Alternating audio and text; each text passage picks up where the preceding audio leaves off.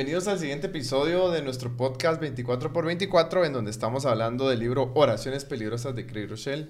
Y quiero recordarles que estamos en las principales plataformas de, de podcast. Nos pueden seguir en, en Spotify, en Apple Music.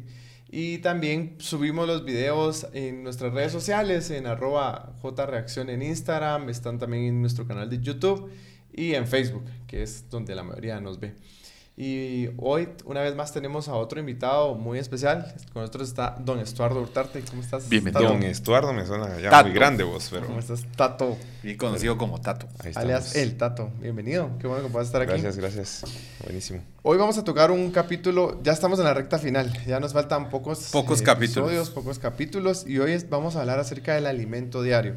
Ayer estuvimos hablando de uno que de verdad me confrontó bastante. Y estos son de estos, de estos capítulos que te confrontan, pero también te dan bastante aliento. Exacto. Y hoy vamos a hablar acerca de alimento diario. ¿Ustedes cuántas veces al día, a la semana comen? ¿Cuántas veces a la semana? Tres, regularmente son 21, ¿no? Pero siempre... O sea, 21 deberíamos, va. Sí, supuestamente. 30, a, veces 25, Nunca 30. he pensado. O a veces, ni, a veces hasta una vez una comida al día o algo así. Nunca he pensado cuántas veces como a la semana. Yo ahorita hice la multiplicación. Va, imagínate. Al día, yo creo que vamos al día. Normalmente uno come, debería comer tres, bueno, según Estuardo Tarte, yo no, ahora nuestro no físico-culturista. 50 veces al día. Eh, cinco veces diarias, pero realmente uno come dos veces, dos, mm. dos veces. Yo, no te si me preguntas a mí, no, porque lo que pasa es que tengo mala alimentación. Sí, porque eh, ya comes tarde, desayunas tarde, almorzas tarde y ya no cenas. ¿no? Entonces... Y refaccionas tarde. Ahora pregunto cuántas veces oramos a, a la semana. Como 400 veces. esa, esa, risa no es buena señal. ¿Cuántas veces leemos la Biblia a la semana? Sí, Entonces, todos proverbios leo diarios. Todos los días leemos proverbios. ¿Y por qué hice la pregunta? Porque es fácil decir cuántas veces comes al día. Tres veces al día, ¿verdad? ¿Cuántas veces lees la Biblia al día? Mm. ¿Al día o a la semana o al mes? al mes, poneme por favor el versículo que manda la tía. Fíjate, aplicando un poquito, vamos a ampliar un poco más el tema de la alimentación, pero ¿qué es lo que, no sé qué te pasa a vos o a vos cuando no comes en el día? O sea, digamos, va, llegas a las 4 o 5 de la tarde sin desayunar y sin almorzar, ¿qué pasa? Por, por lo menos a mí, me empieza a doler la cabeza, a veces como que se empieza a poner de mal humor, no tiene sí, energía. maltraté a medio. Cabal, o sea, regularmente uno empieza a tener como síntomas negativos por no, de todo, por no tener una buena... Sí, y hay algunos que cuando, conforme pasan los días, va, ya te enfermas de una gastritis, uh -huh. empiezan a haber repercusiones más grandes en tu cuerpo por no tener una buena alimentación. Igual es nuestro espíritu, solo que a veces Pensé no, que ibas a llegar no a ese punto, fíjate. No, lo voy a tomar porque pensé que iba a llegar a ese punto, pero de la misma forma, cuando dejamos nosotros de leer la palabra, de orar, mostramos síntomas de, de, de, ser irritados, de pecado. Sí. Y cuando normalmente ya lo hacemos un hábito, ya empezamos a tener enfermedades más serias como el orgullo, como la, ¿cómo le digo? A la altivez. Ajá, lo mismo, o sea, porque la Biblia lo compara con el alimento diario, la palabra. Exacto, la gastritis cuando, espiritual. Vamos gastritis. Cuando haces una oración peligrosa, decirle, Señor, envíame. O, o empezás a, a venir a Cristo. Cuando venís a Cristo, ahí empieza la lucha, ¿sí? Ahí empieza la lucha de lo que vos querés hacer y lo que tenés que hacer. Y naces de nuevo y tu espíritu está conectado al espíritu de Dios. Ahí es donde está la lucha, en donde yo nazco de nuevo, el, pasa lo que mencionábamos en, episodios anteriores, de que hay una metanoia, pero mi carne quiere seguir haciendo lo mismo, yo quiero seguir pecando, quiero seguir en el mismo círculo. Pero el Espíritu me dice, no, no lo tenés que hacer, ¿verdad? Y se recordarán que Pablo nos mencionaba bien esto, de, no lo ejemplificaba en, en un pasaje. Gálatas, mal, Gálatas, aquí está, Gálatas 5.17 dice, porque el deseo de la carne es contra el Espíritu y el Espíritu es contra la carne. Y estos se oponen entre sí para que no hagáis lo que queréis. Entonces, el deseo de mi carne es contra el, el deseo del Espíritu y viceversa. Exacto. ¿Y quién va a ganar? El que le den más alimentos. Ah, exacto. Hay sí. una muy eh, teoría de hace mucho tiempo que la he escuchado, que es una historia que todos hemos hablado alguna vez sobre eh, cuando van a poner a pelear dos perros. Hay uno que le dan de comer todos los días y otro mm. que todos los días pues no le dan más que solamente agua. El día que se enfrentan los dos perros, ¿quién va a ganar? El que obviamente tuvo alimento. Y de la, de la misma forma, cada vez que pasan los días y alimentamos solo nuestra carne y nuestro espíritu, cuando el pecado viene, ese momento del pecado, no tenemos con qué enfrentarlo. Y obviamente va a morir nuestro espíritu y va a ganar nuestra carne. Sí, yo creo que pues, algo importante de todo esto es de que nuestro espíritu siempre nos va a pedir alimento, siempre. El problema es que muchas veces no lo alimentamos de la manera correcta. Es como nuestro cuerpo. O sea, tu cuerpo te pide alimento. Y vos sabes que tenés que darle a tu, cuerpo, eh, que tenés que darle buena alimentación, que una dieta balanceada, que frutas, verduras, agua pura. Pero ¿qué es lo que te pide tu carne, va? McDonald's, pizza. Entonces, depende de nosotros cómo queramos alimentar nuestro cuerpo. Ahora bien, ¿cómo, qué, es, ¿qué es lo que provoca en nosotros el no querer alimentar bien nuestro cuerpo? Muchas veces es que ya estamos muy acostumbrados a alimentar más nuestro cuerpo. ¿Y qué es esa mala alimentación? Nos rodeamos de malas compañías, eh, miramos cosas en internet o videos que no debemos, eh, escuchamos conversaciones que no tenemos que escuchar o simplemente le damos placer a esos deseos eh, ocupando nuestro tiempo en jugar, en estar con nuestros amigos, que en lugar de estar orando o teniendo una lectura que nos pueda alimentar. Y eso, mira, esos tiempos no están malos. Yo creo que el tener momentos de, de despeje, donde juegues, donde vayas a ver una película, donde estés hablando, están bien pero no solamente eso, ¿verdad? Sino que debería ser una dieta balanceada, tener esos momentos de, comunión, de, que tus disciplinas espirituales, o sea, la lectura de la palabra, el ayuno, la oración, también sean alimentadas, que no solamente alimentes lo que vos querrás. Y, voy a seguir la línea que Tato dijo que me, me, me encantó, y voy a tomar el mismo ejemplo de qué es lo que nosotros necesitamos, es alimentarnos.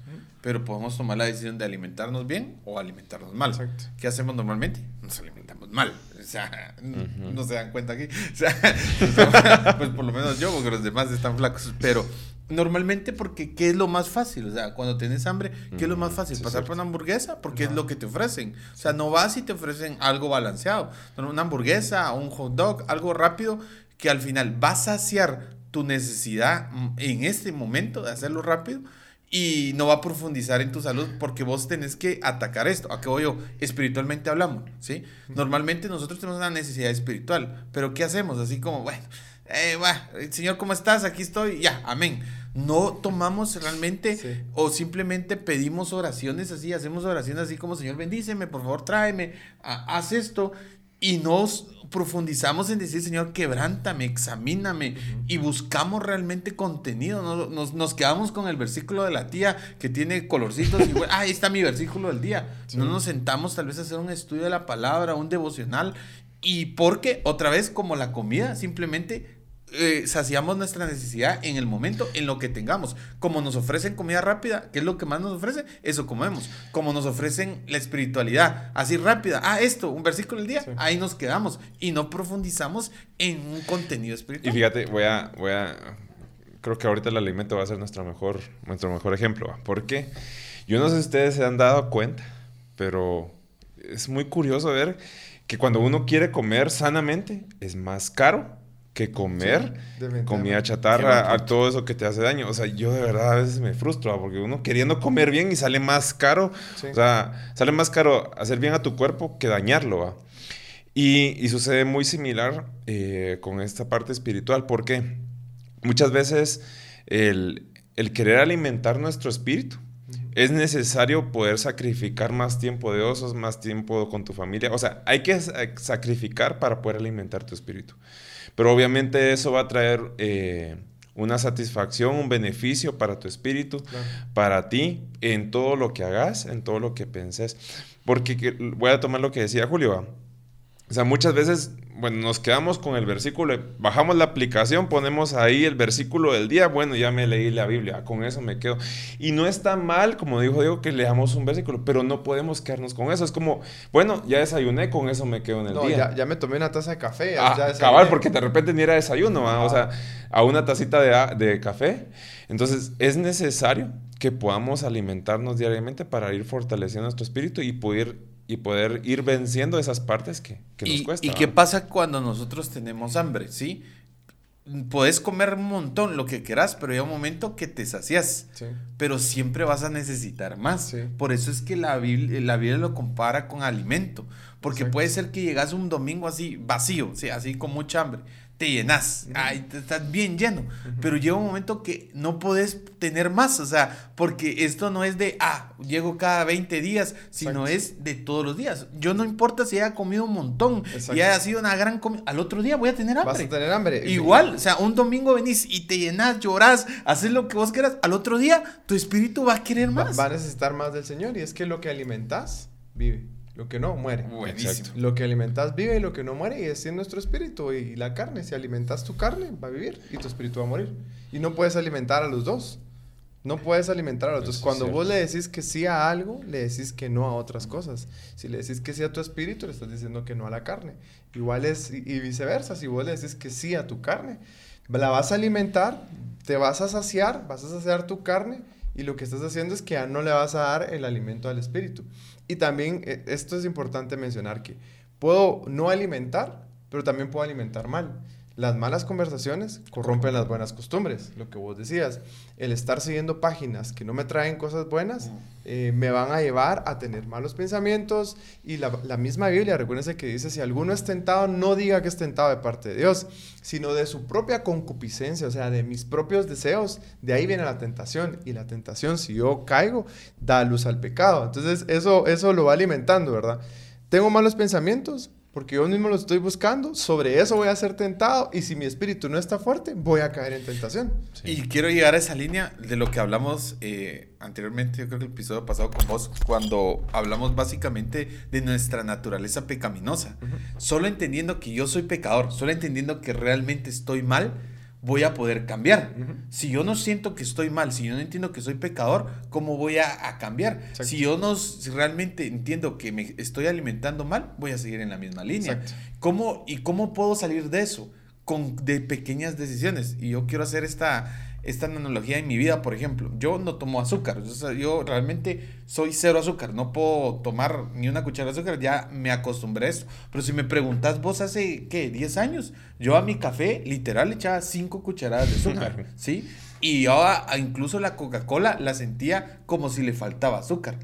¿Cómo fue? O sea, ¿cómo pude cambiar eso en mi vida? ¿Cómo cambié ese hábito en mi vida? No de la noche a la mañana. Sí. Porque de, de cinco cucharadas a quitarle completamente el azúcar a mi café era horrible. Era, era un choque así muy fuerte en mi lengua. Entonces, ¿qué fue? De cinco pasé a cuatro y media. De cuatro y media a cuatro. Y así me fui. Entonces, ¿cómo, cómo, cómo logramos salir de esto? Primero, reconocer que somos pecadores, como lo dijimos con Diego la otra vez. Entender de que no depende de nosotros, sino depende de Dios. Y de ahí empezar a hacer esas decisiones, pero no quedarnos solo con, como decimos, la tacita de café. No, seguir. Tengo el versículo, ok.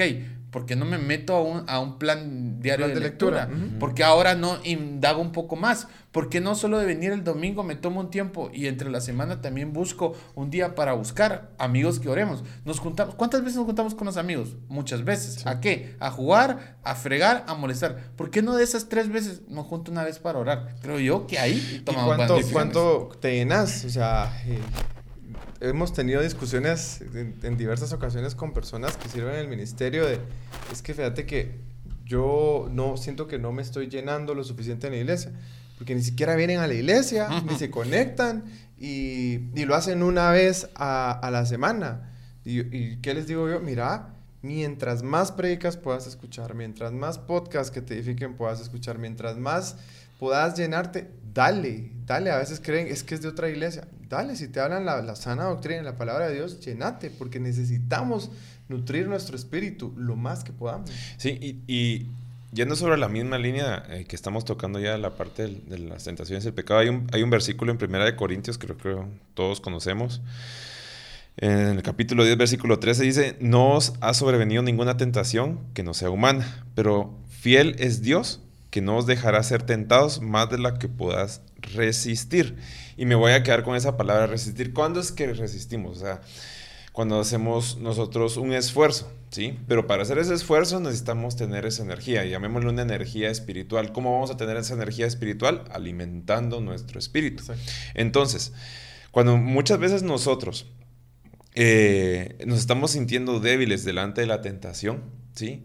Pueden suceder dos cosas aquí. Una es que no estamos alimentando nuestro espíritu y es necesario que lo alimentemos. Dos, es que nos estamos exponiendo eh, muy fácilmente ante la tentación. Voy a dar el ejemplo de los alimentos. ¿sí? ¿Qué pasaría si yo quiero tener una dieta balanceada en mi casa, pero en mi casa solo tengo comida chatarra? Me estoy exponiendo ante la tentación. ¿Qué tengo que hacer? Bueno, en el súper comprar la comida que necesito comer para tener una dieta balanceada. Entonces es igual. O sea, tengo que dejar a un lado todas esas cosas que me están haciendo daño, mis amistades, mi relación de noviazgo, eh, no sé, en mi cuarto tal vez el televisor. Entonces para, o sea, no solo se trata de resistir porque soy fuerte en el espíritu, no, también se trata de ser inteligente. que poner límites, porque mira, pues hablábamos la otra vez con uno de mis hermanos y me dice, mira, a mí me cuesta dejar la comida chatarra. No compres, le digo yo. Si no compras, no hay. Y cuando te den ganas, yo no creo que vayas a salir a la tienda porque le queda lejos y solo por una bolsita. Entonces, así a veces son, son soluciones que parecen tontas, pero son prácticas. Porque el, punto, el punto es que nosotros tengamos el dominio propio. A eso es que ya lo tenemos. Pues, el dominio ya lo tenemos. El, el, Señor dice que no nos ha dado un espíritu de cobardía, sino de poder y dominio propio. Exacto. Lo estás poniendo en práctica. Eso, pero a lo que quiero llegar es eso. O sea, si ya lo tenemos, pero el punto es, es ejercerlo. O sea, yo no puedo, porque el punto...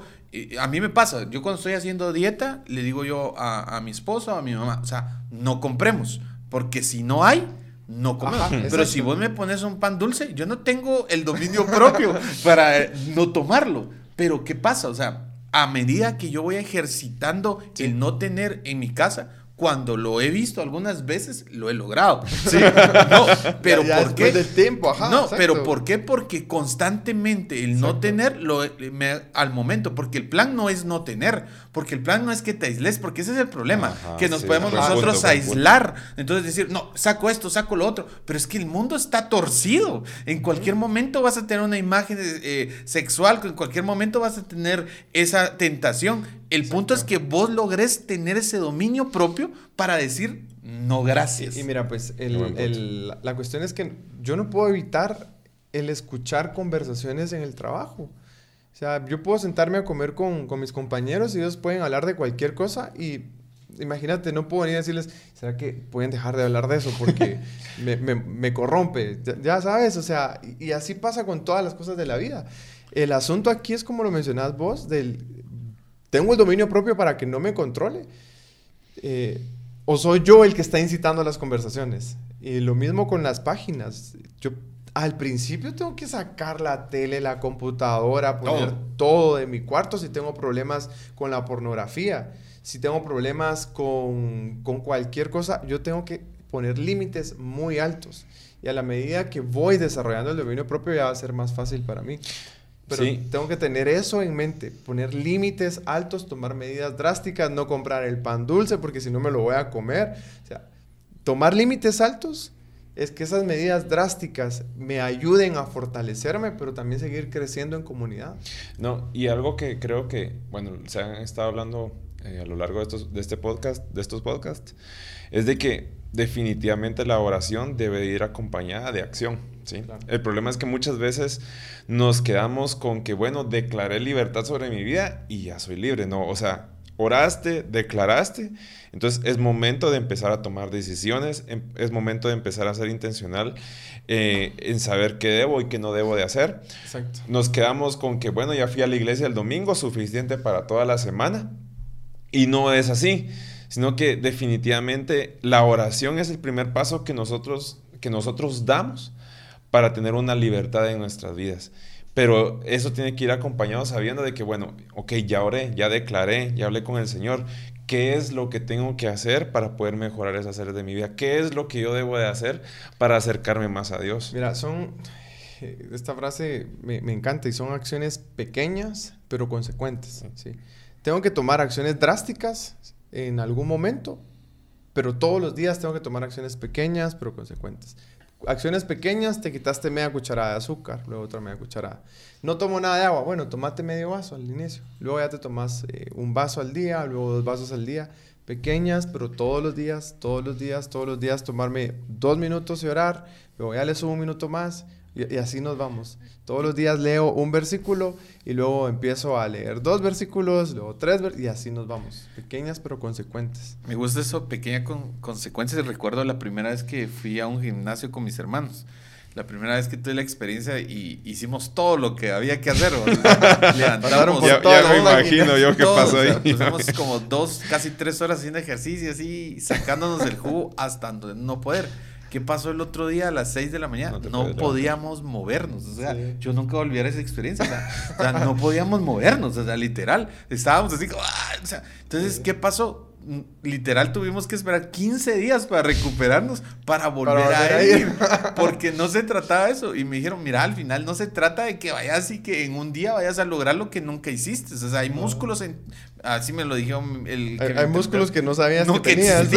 Ahí lo descubriste. Habían partes de mi cuerpo que no sabía que dolían, ¿me entiendes? Ajá. Pero el punto es, si lo hago poco a poco, voy a obtener resultados. Y cada vez mi músculo se iba a, pues, Sí. a mejorar. Y fíjate que eso va muy relacionado con algo y es que muchas veces cuando nosotros tomamos esa decisión de querernos eh, acercar a Dios o dejar ciertas cosas en nuestra vida, pensamos en que todo tiene que cambiar, en que absolutamente todos esos errores que teníamos definitivamente se van a quedar atrás.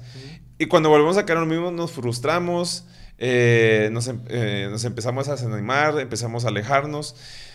Y como vos decías, o sea, tenemos que empezar por lo poco, ¿va? o sea, bueno, empecemos una en una. Algo que tenemos que tener en nuestra vida eh, en relación a Jesús es que es una vida de procesos, ¿sí? Es una vida en donde vamos avanzando poco a poco. Es una vida en donde vamos descubriendo cosas día tras día. Entonces no tenemos que frustrarnos y como lo hablaron en el capítulo anterior. O sea, si, si yo pues me caigo, tengo que levantarme, tengo que seguir adelante, no tengo que darme por vencido. Y eh, de igual manera es con la oración, sí. Y mira, cuando tenés estas oraciones peligrosas y sinceras, eh, definitivamente van a pasar muchas cosas. Y, lo que pasa es que a veces creemos que estas, estas oraciones nos van a dar como resultado, bueno, Señor, envíame, bueno, andate al África, ¿sí?